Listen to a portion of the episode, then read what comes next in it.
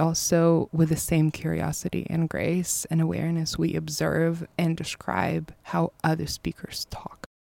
When we're trying new things, when we're trying new things in the language, we inevitably reach a point when something is not working. So you may have a full set of apps and devices and all kinds of things available to you, but you may limit yourself to that one textbook with that one set of exercises after a rule.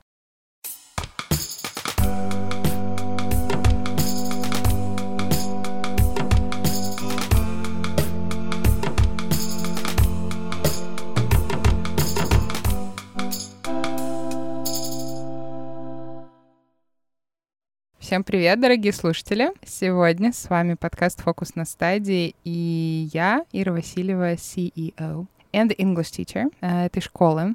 И как вы уже, наверное, привыкли в этом сезоне, в третьем сезоне подкаста, мы встречаемся с преподавателями нашей школы и обсуждаем различные интересные темы, касаемые как английского языка, так и процесса обучения. Этот э, сезон мы ведем на английском языке. Все наши беседы исключительно на английском во-первых, будьте к этому готовы, во-вторых, мы уверены, что вы готовы. Мы будем очень стараться говорить разборчиво, артикулировать, а если вдруг что-то в процессе нашего диалога покажется вам супер запутанным, непонятным, а не стесняйтесь писать нам и спрашивать, вот на 20-й минуте что-то произошло, мы будем рады рассказать, что именно произошло и почему. And with no further ado, сказала я по-русски, я хочу перейти непосредственно к нашей беседе. Сегодня у меня в гостях наша преподавательница Соня. Hi, Соня. Hello, hello. I mainly teach academic English and general English, and I would say that I've always been passionate about psychological aspects of learning process, which is why I'm here today. Right. That's very and cool. Yeah, we're about to talk about um, about to talk about Who understood what's happening here, listeners?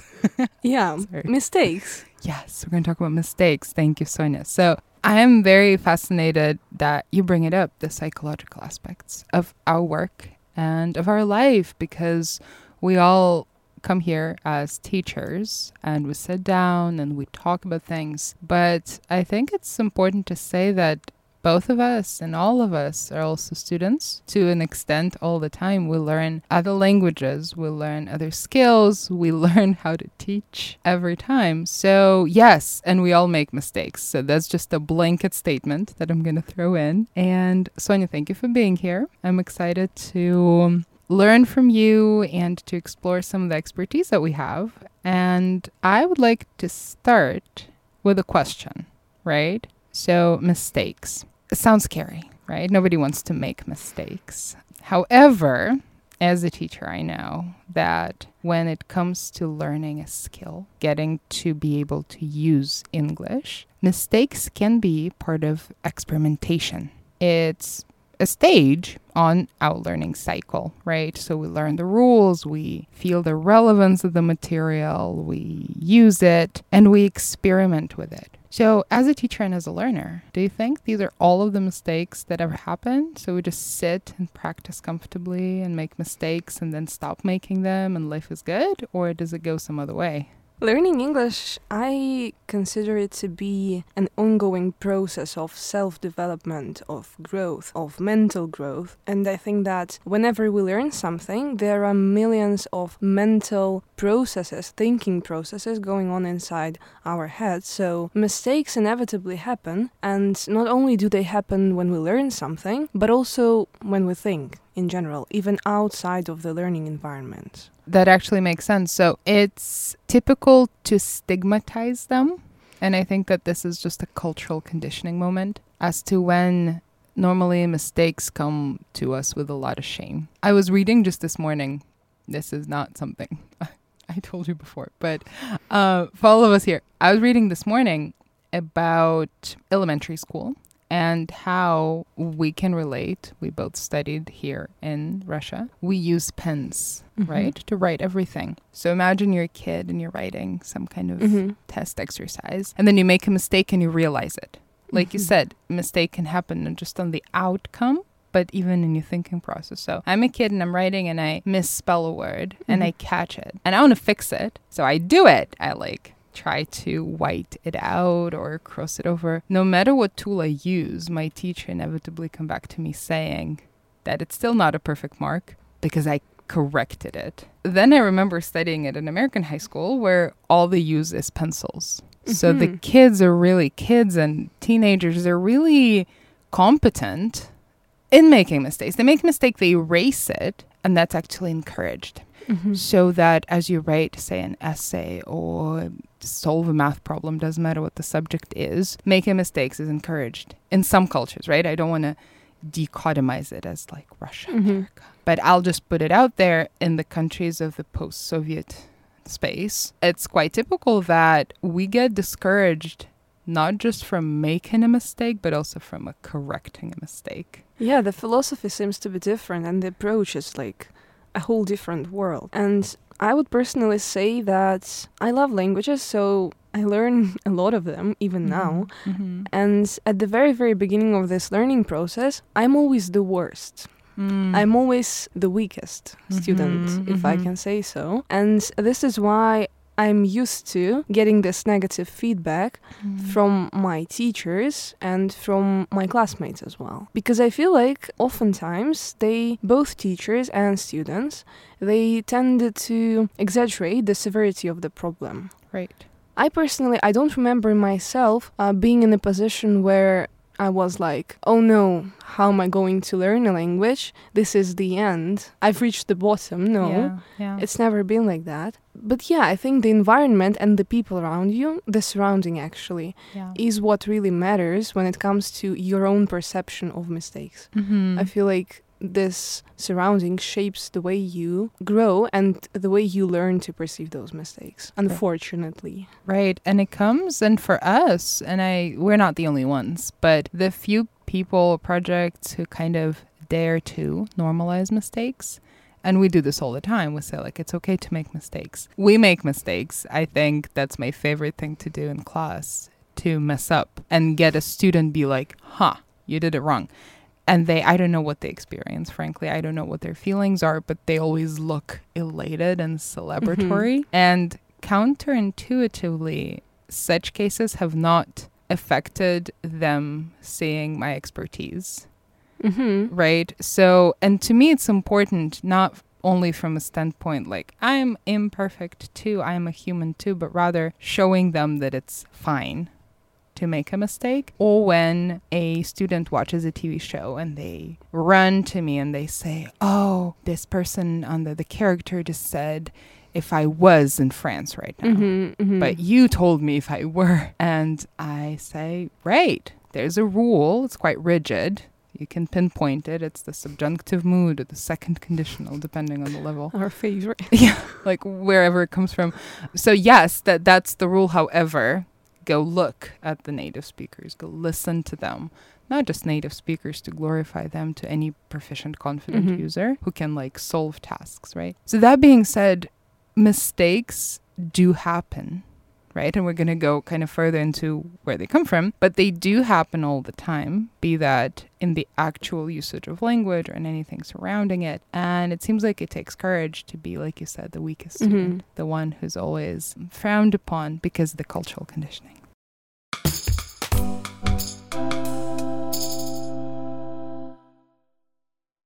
As we fight the cultural conditioning, our job today is to look closer into where mistakes come from. So, in my analogy, not an analogy, an example of when a child is writing and they realize their mistake and they correct it. That seems like quite a conscious mistake, right? Maybe the person, the child, just learned a rule and is still learning to apply it.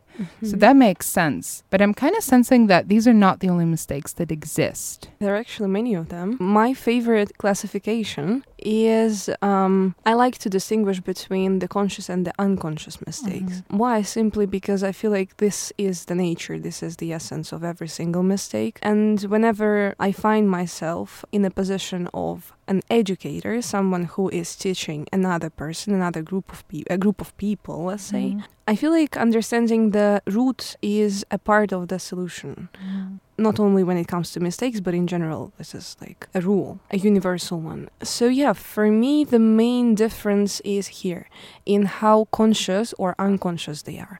I think I would add that, um, theoretically speaking, we are to distinguish between slips and errors, for example. I feel like the most common ones are, I want to say slips, Mm-hmm. um, not errors, because slips are something something more or less unconscious yet controllable. Because you can always you are able to process them by yourself without Right. guidance. While error and error is something something that maybe is beyond your level of knowledge. Right.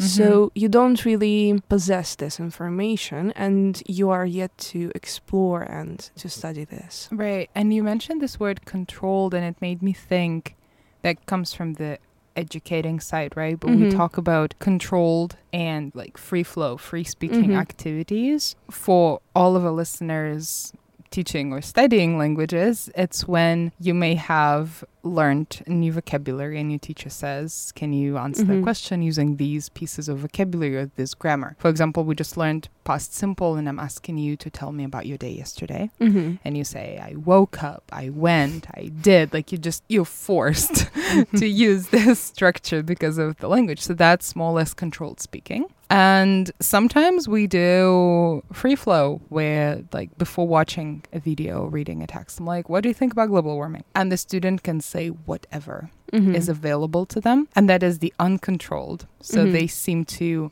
usually let things go and just focus on the content. What do you think? If a person is just free flowing what is more likely to appear? Slips or errors? That's a very good question because I don't think I have an answer to it. However, however, I'll try to elaborate on that a little bit.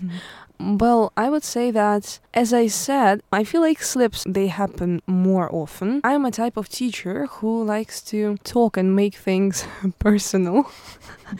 in a sense that that's good yeah, in a sense that I like listening to opinions. I like um, discussing how somebody spent their day or um, how they feel about certain things happening in the world.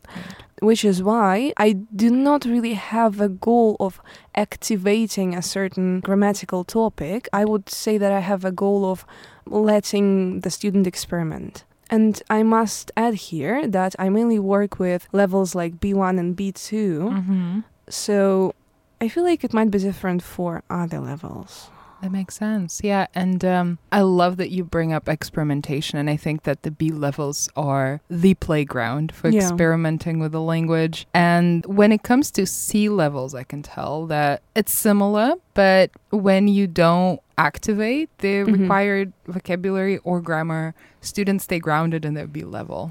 And that's, I think, like the core difference. Mhm, mhm. As to the A levels, I think they're likely to just not be able to produce. They may feel like they don't have enough. But for the B levels, I totally agree with you. And my question as to what would happen more, errors or slips, I had no answer to that as well.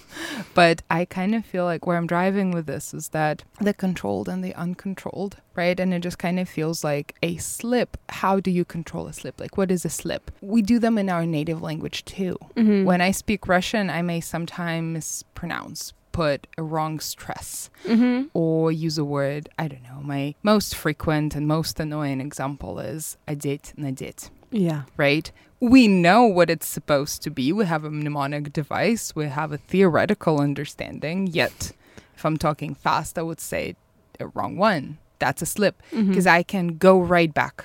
Usually they happen, they just like just blur it out and then you kind of like catch it back and you can even retrieve, take a step back, say another one, right? Say the right one. Is that? Yeah, I think that a slip is when you, yeah, firstly, when you can go back to it, when you almost instantly realize it, and when you are able to explain by yourself. Yeah. Without any external help or external, I don't know, explanation, any additional explanation. You know, you know why you did it. You know why why you said it. How did you do it?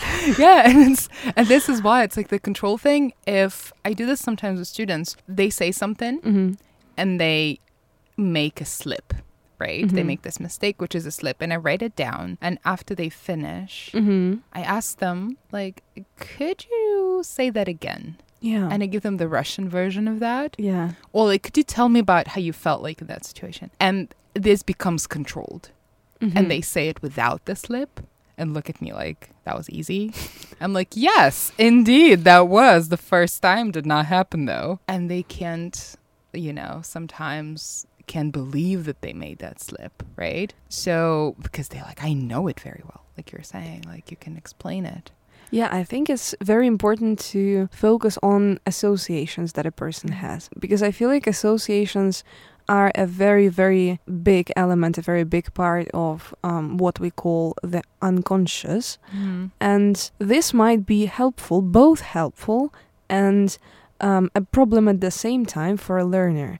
Because whenever I mm, work with new information, let's say I'm a student, I remember the conditions, um, I remember the place, I remember the person, I remember the Mhm. time, the environment in which I learned it. Yeah, certain associations are linked to, um, let's say, a rule that I Right. learned. And whenever I face a necessity to activate the rule, Yeah. to activate the, this part of grammar, I can be confident and I can remember something accidentally Right. by activating this um, these associations. Mhm. But at the same time, I can activate the wrong part of this rule again because of some unnecessary irrelevant associations. Exactly. Yeah, and this is this is very huge on the unconscious, right? So it just Mhm. means that certain neural connections had happened before Yeah. in your brain. Like that to me as I was first like learning about the brain structure and all that and I'm a, no expert here, but I know a little bit that helps me navigate teaching. Basically, there's every time something happens like now Sonia and I sit here and I'm looking at you and here is I don't know, a glass of water, a Mhm. bottle of water. That is a neural connection in my brain. Yeah. So untangling, separating Sonia from the recording from the water is going to be a challenge now. Luckily, it happens only once, right? But if we keep doing it like every day, next time I come here with a different person or Sonia and I go for coffee Mm-hmm. and there'll be Sonia and a bottle of water, but no recording place, hmm I would still probably talk to you as if I were speaking into microphone, right? hmm So the more times these connections are made, the harder it is to fight them. And if we talk about slips, I don't know, a person leaves out the S ending for she goes, she go, or vice versa, I goes, right? There has been a number of time that they said it wrong in their initial like developmental stage when they were just learning it. And although they now know the rule and that it should not be like that, it is still there. And you just kind of have to, it's a numbers game. You have to say it like correctly more times than you ever said or heard it said incorrectly.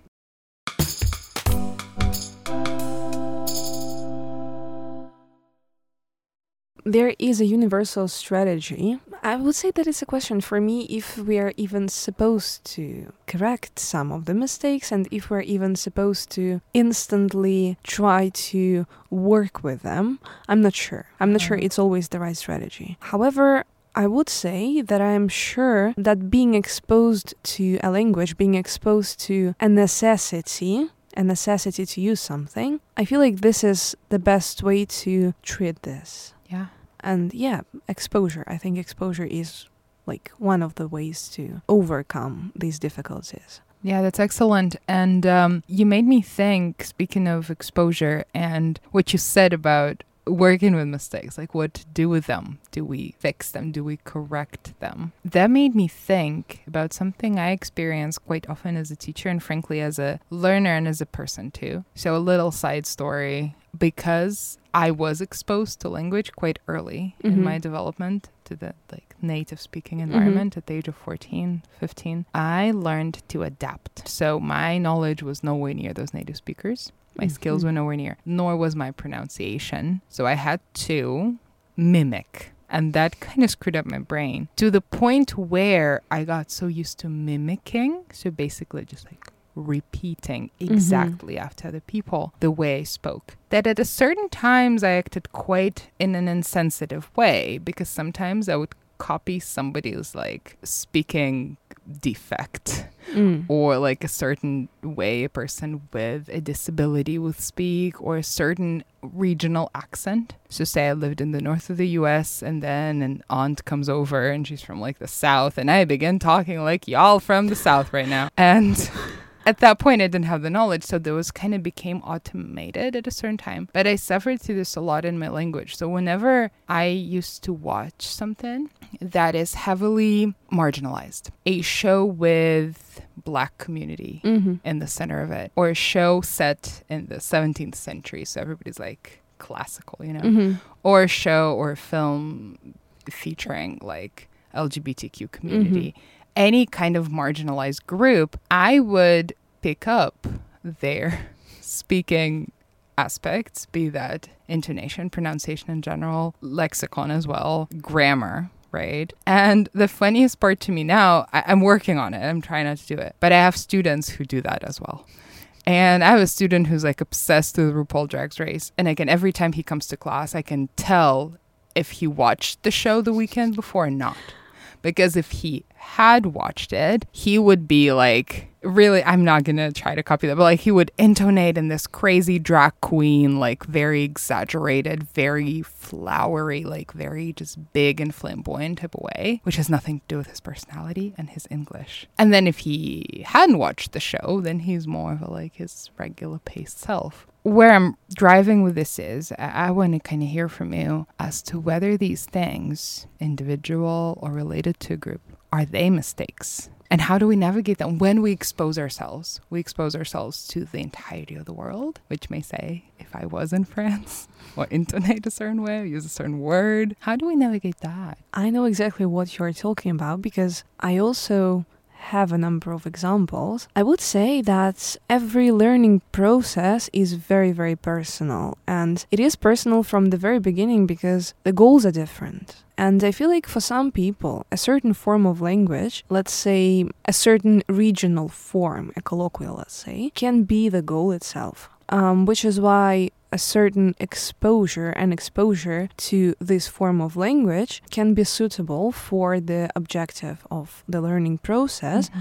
personalized and adapted to the needs of this learner. At the same time, being occasionally exposed to I don't know, some, again, let's say certain forms of language, I want to generalize it a little bit, they can, mm, I wouldn't say negatively, but they can slightly confuse a learner simply because they are irrelevant within the plan, within the goal that the person set. So I feel like it's a matter of, um, of a personal situation, a personal objective that the learner has. Yes, and that's, you know, that hits right home. I'm thinking about a, post the material we recently did on watching TV shows. Mm-hmm. And I just remember going through the initial plan with our colleagues and just being all of us having this extreme denial over what people normally do. Like, here's a list of A2 suited Mm-hmm. TV shows. Here's a list of B1 suited TV shows. Here's like you go and pick from the list. And we all looked at those, like what generally the market has to offer, and we're like, no, this cannot, we cannot offer a list of random things. Like we have to explain what you're explaining, like what is the goal.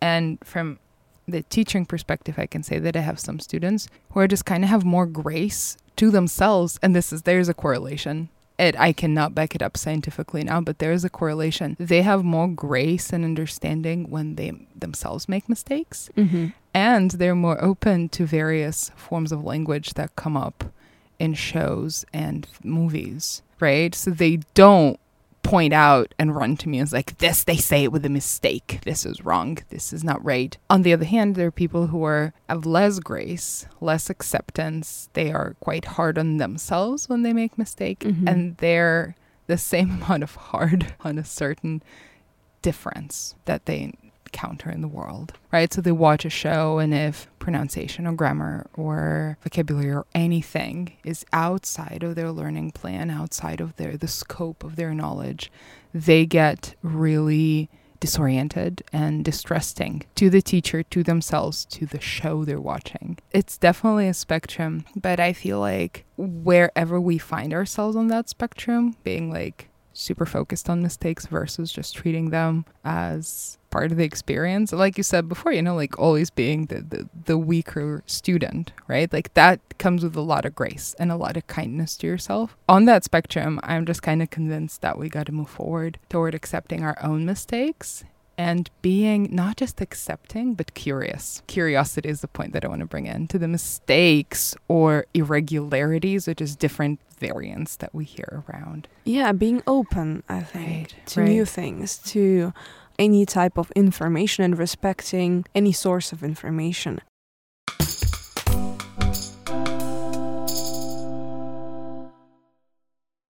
I think that even complicated things and even something that might be, let's say, partly wrong or um, not super credible, it still is a source. And it still is a valuable experience to, to figure out whether this source is credible or not by ourselves. Mm-hmm. And this is another type of learning process. Not interacting with a language directly, but Mhm. interacting with the process of, um, I think, evaluating and choosing the right source of information that is suitable for us within our own plan. And also, I think the worst case is when we are isolated. Isolation is the worst Mm-hmm. when it comes to learning. Whenever we grow and learn something, it's helpful, it's efficient. But whenever we get isolated, I think this is the worst thing that can happen to a learner. Absolutely. And that that kind of talks about the isolation that just cancels any opportunity for experimentation if you think about Mhm. it. Because essentially language, why do we learn language? We want to be able to connect. Right? Yeah. If I mean we look at it like we want to use it for work, we want to use it for studying. But in fact we want to be able to communicate a message and to be understood and to understand what's going on. And that is a two way street. That's impossible in isolation, like you said. And it makes me think of, however, quite rigid, isolated structures exist, and they usually go hand in hand with uh, what we call in linguistics um, prescriptivism. That is like to prescribe, like a doctor prescribes, where language gets prescribed, like where there's a universal book Mm-hmm. like a Bible of English, and you study off of it. You, you learn patterns and rules, and you practice in this book. Like the book Mhm. would come with both the rule and the practice, and that's it. And then you move on to another chapter in the book. And I think we can all, based on our experience, have various associations with that model now. I- I'm having a few, and they're terrifying to me. And that is prescriptivism. We have prescribed language, we have prescribed what the right way is. However, there's descriptivism, and this is when both the awareness, the curiosity, the grace, like not just both, all of them come into play because we just describe what's happening in our speech when we suddenly, you know, make a slip, make an error, and also with the same curiosity and grace and awareness, we observe and describe how other speakers talk. Yeah, exactly. Well, I think I only want to add here that my personal experience is super diverse. I think I even have an experience of learning a language almost in a complete isolation. You know, when you're a child and when your childhood is not associated with uh, technology, information is a bit more valuable than it is now. And I think this accessibility or maybe even the absence of information makes you invent things. So, yeah, I even want to say now that I see certain power in being able to succeed to learn in isolation. But yeah, there is certain power in it. I wouldn't say that it's natural for the time for the 21st century, but still, conditions are different and environments are different. Right. Um, so, yeah, I even want to say that I've changed my mind a little bit Mm-hmm, about isolation. I think it's still an extreme scenario. I really love what you're saying because while yes, we can all agree that the 21st century and the abundance of information and Mhm. technology, yet this is quite a privileged take because if we look kind of outside of our regular like comfort zone. There's still regions and towns and cities that do not have access to. This is you were talking and that like took me back to my childhood. I had no internet growing up. Like the first computer internet i got was at the university. So my childhood was like you said inventing things right? Like you had to invent you had to improvise you had to really dig for like going to the library and like reading an encyclopedia. And what i can tell you i know for sure it's been 20 years but the village that i come from still doesn't have the internet. There's mm-hmm. no No, like there's none. People have their cell phones with limited data on them. What I'm saying is that it is really cool you bring that up because environments are indeed different and people have different abilities and different privileges and different access to different things, right? And now that we talk about it, I can't leave that out. I encounter this with my students. A lot of them have lost their subscriptions to Netflix, YouTube, Yeah. Spotify. Hello. Not to say that what we're what that connects to is like a severe lack of privilege, however, just a reality. So, what I think to kind of walk with you through that, what do we feel about isolation? I just kind of feel like you know, there may be a person with access to all the things in the world and still be very, very much just limited. So, isolating by themselves basically. It's not about just conditions, it's about your view on things, right? So you may have a full set of apps and devices and all kinds of things available to you, but you may limit yourself to that one textbook with that one set of exercises after a rule. However, you may have really limited conditions, financially, whatever, but at the same time have the curiosity to design your own thing. Like go to the library, you know, talk to a friend. It was in season two, I spoke with Nikita. We talked about like using language for work and living abroad, and he's his English is excellent. He's not learning it now. He was talking about his childhood in Barnaul and how he like went to meet Mormon whatever representatives that was like not a safe thing but he wanted to like speak english. You know he would like a kid going to meet a 50 year old man coming to russia for religious reasons. He would go in and just like speak english with them. That's how far his like curiosity got him. So i just kind of want to land on curiosity. I'm curious what you think. My mistake, actually,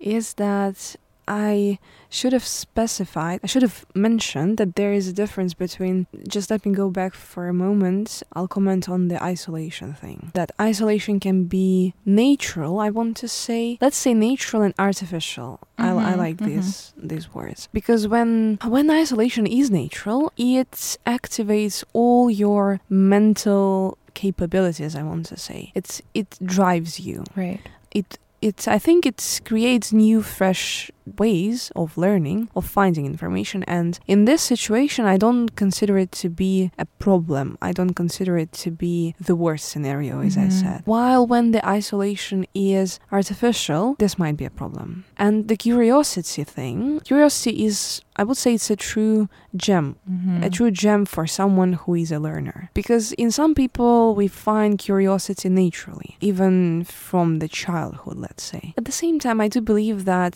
curiosity is a characteristic of every learner. To a certain extent. I don't think that a person starts learning a language when they are not curious at all. mm-hmm. I cannot imagine that. That makes sense. And I'm just thinking, like, I think part of learning anything is kind of growing a curiosity. Mm-hmm. So, like, you know, make sure that as your skills and your time on this task expands, so should your curiosity. But at the same time, you know, it's like you said, it's individual for everybody and just something to, for all of us to consider, right, as we navigate the, the learning environment.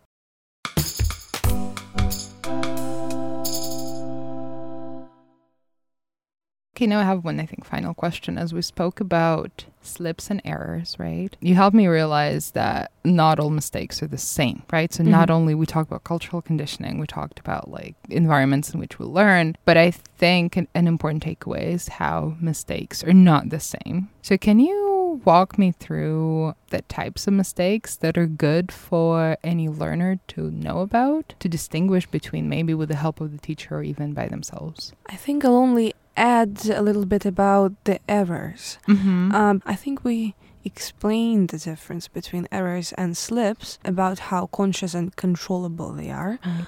While errors, I think I think they're slightly more complex Mhm. um, than slips because slips we don't really fear them and we don't really study them that much because a person who is a learner is able to fix this immediately, almost immediately. While errors are, I would say it's a whole it's a whole phenomenon in the sense that errors, some of the errors are called interference. It's a Mhm. whole linguistic phenomenon, I want to say, because we all have language number one and language number two. Language number one being our mother tongue, and language number two is um, the language that we are currently learning. So interference is basically when when an error, when a mistake happens because of the person, um, because of their confusion and their um, borrowing of a certain grammatical or let's say a certain lexical concept, lexical idea or grammatical idea from their own, from their mother tongue, and then applying the same pattern on the language that they're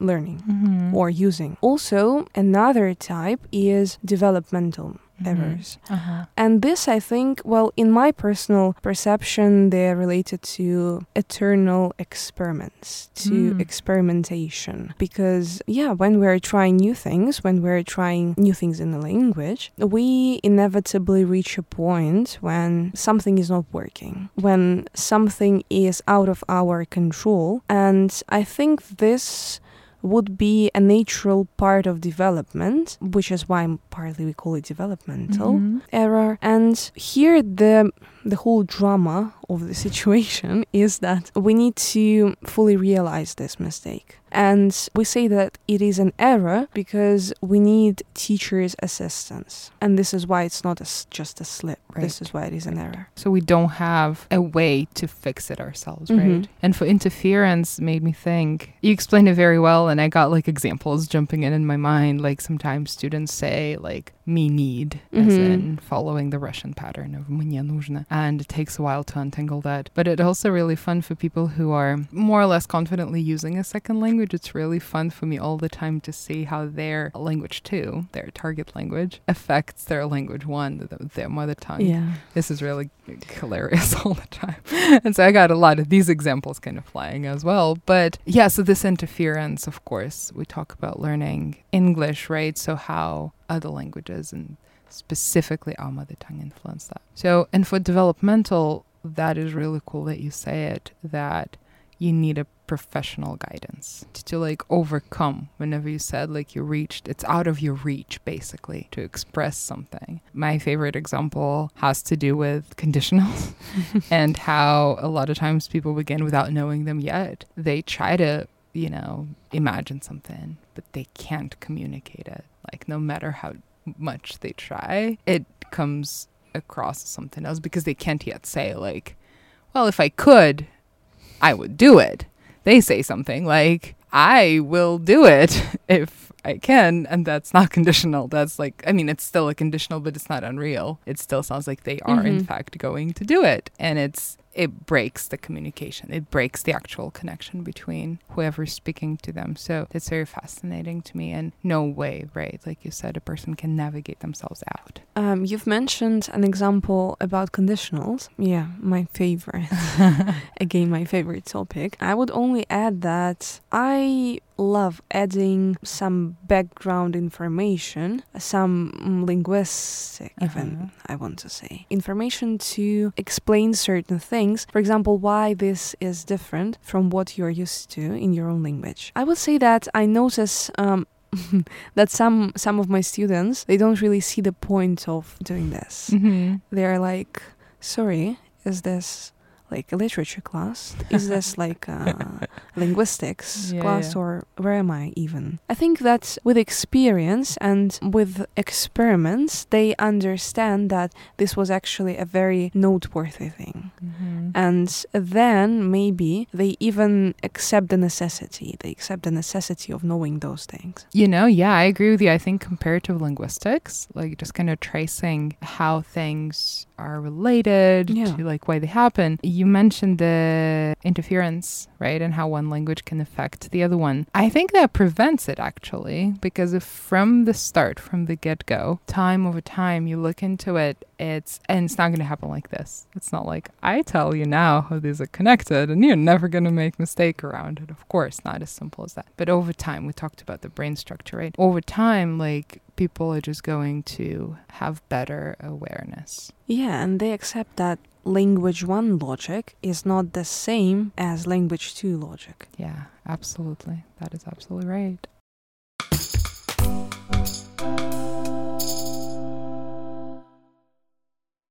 Wow, so we learned so much today from each other and all together, and I hope you listener feel the same way. And before we break, Sonia, I just want to ask you for the one final message you'd like to leave our listeners with, something final words that you'd like to share. I actually do have a message. Yes, go ahead.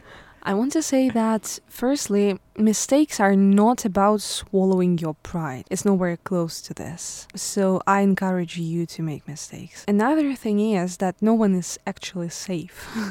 uh, because mistakes follow us everywhere. They follow us everywhere and in every single thing we do, even outside of the learning environment. Mm, my personal strategy is trial and error and mm-hmm. it's not it's not exclusive and i don't want people to think that it is exclusive because in fact it is i think it is the most accessible one. So this is why i recommend trying it. Beautiful. So we leave off with this empowering message the first part i'm still not over it and of course with bringing up experimentation trial and error right? Just trying and learning from your slips and errors and mistakes altogether. Thank you, Sonia, for this discussion, you. for your input, for your wisdom, and thank you all listeners for staying with us and let us know what you think. If you like it, if you didn't like it, that's fine, but we really tried. Hope we didn't make too many mistakes. all right. It would be fun to notice. Yeah. well, there were slips. Anyhow, thank you, everybody. Thank you, Sonia, and see you next time. Bye.